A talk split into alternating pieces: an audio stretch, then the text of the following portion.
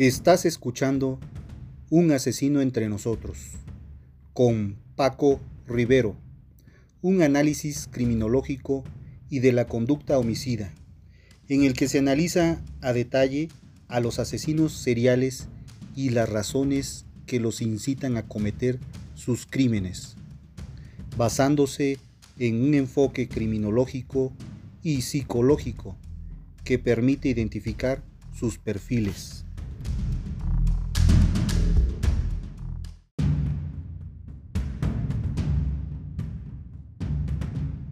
Hola a todos, bienvenidos a un capítulo más.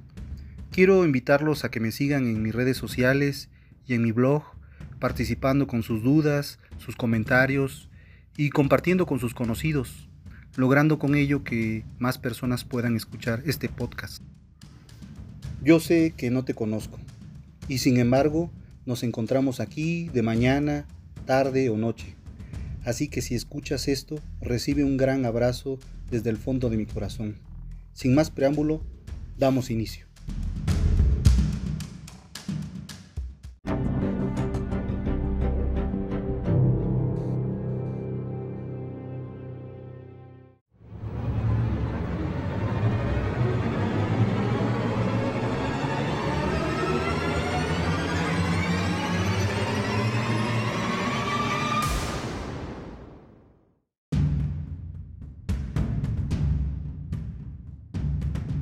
Las tendencias criminales en los niños.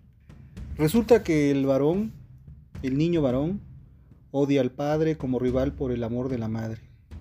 Y hará esto todo lo que gira alrededor con odio, la agresión y las fantasías provenientes de sus fijaciones sádico-orales y sádico-anales. En los análisis de Klein se muestran las fantasías de los niños, el escabullirse al dormitorio de sus padres para asesinar al papá. A través del proceso analítico del juego infantil, se puede extraer información inconsciente del niño, su manera de percibir la realidad y su fantasía, donde podemos encontrar tendencias hostiles hacia alguna figura de autoridad u semejantes, como son los hermanos, e incluso conflictos de los cuales no se hablan. Esta es realmente una de las formas en que puede establecerse la transferencia y ponerse en marcha el análisis. Así el niño es capaz de revelar lo que nunca expondría a sus padres o tutores. Las teorías sexuales son la base de una variedad de fijaciones muy sádicas y primitivas. Sabemos hoy, por Sigmund Freud, que hay ciertos conocimientos inconscientes que el niño obtiene aparentemente en forma filogenética. De acuerdo con el estadio sádico oral y sádico anal que el infante atraviesa, el coito llega a significar para el niño una situación en la que juegan el papel principal de comer, cocinar, el intercambio de heces y actos sádicos de todo tipo como el morder, cortar, etc. Klein hace énfasis sobre la importancia destinada a esto en la vida posterior, la conexión entre fantasías y la sexualidad. Una de las bases de las perversiones que Sigmund Freud descubrió se originan en el desarrollo temprano del niño, cuando aparecen fantasías de que el padre o él mismo violan a la madre, la muerden, la arañan, la cortan en pedazos siendo ejemplos de la concepción infantil del coito. En la relación homosexual, las fantasías cambian al castrar al padre, cortando o arrancando su pene y toda clase de actos violentos. En la analogía del criminal Harman, él intimaba con hombres jóvenes a los que ante todo usaba para sus tendencias homosexuales. Después les cortaba la cabeza, las quemaba o hacía uso de las partes de sus cuerpos en una forma u otra e incluso vendía luego sus ropas. Otro caso es el del hombre que mató a varias personas usando las partes de sus cuerpos para hacer salchichas. Las fantasías señaladas previamente en los niños en los análisis de Klein portan todos sus detalles las mismas características que estos crímenes. Klein Klein se refiere aquí al hecho de que las fantasías de esta naturaleza son realmente transportadas a la acción por los criminales, mencionando en especial el caso de Jack el Destripador. Además, dichas fantasías mencionadas son comunes en todo niño normal.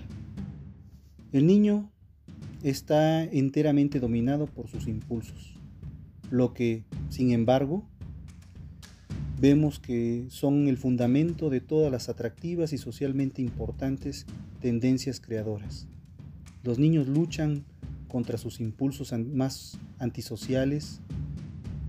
Un momento después de que hemos visto los impulsos sádicos, nos encontramos con actuaciones que demuestran la mayor capacidad de amor y el deseo de hacer todo sacrificio posible por ser amado. No se debe dar una crítica dura a estas tendencias. Se debe dar apoyo al niño para enfrentarse contra estas fuerzas. Por ende, se disminuyen sus sufrimientos, fortificando sus capacidades, equilibrio mental y como resultado de una adecuada integración a la vida social. Si al joven se le ayuda en una adecuada orientación en estos impulsos agresivos, las mismas serán usadas para la sublimación cuando se resuelvan las fijaciones. ¿Cómo pueden liberarse estas fantasías para un trabajo realmente artístico y constructivo? Bueno amigos, ahora vamos con la frase del día. Los amigos se convierten con frecuencia en los ladrones de nuestro tiempo. Platón. Les doy las gracias, gracias por escucharme, por el apoyo que han han, dado a este podcast. Realmente ese apoyo ha servido bastante para seguir creciendo, para seguir creando nuevo contenido para ustedes. Espero sus comentarios. No me despido, solo les digo hasta el próximo episodio. Infinitas gracias, gracias por estar. Mi nombre es Paco Rivero. Este fue un asesino entre nosotros. Y nos escuchamos la próxima semana. Hasta entonces.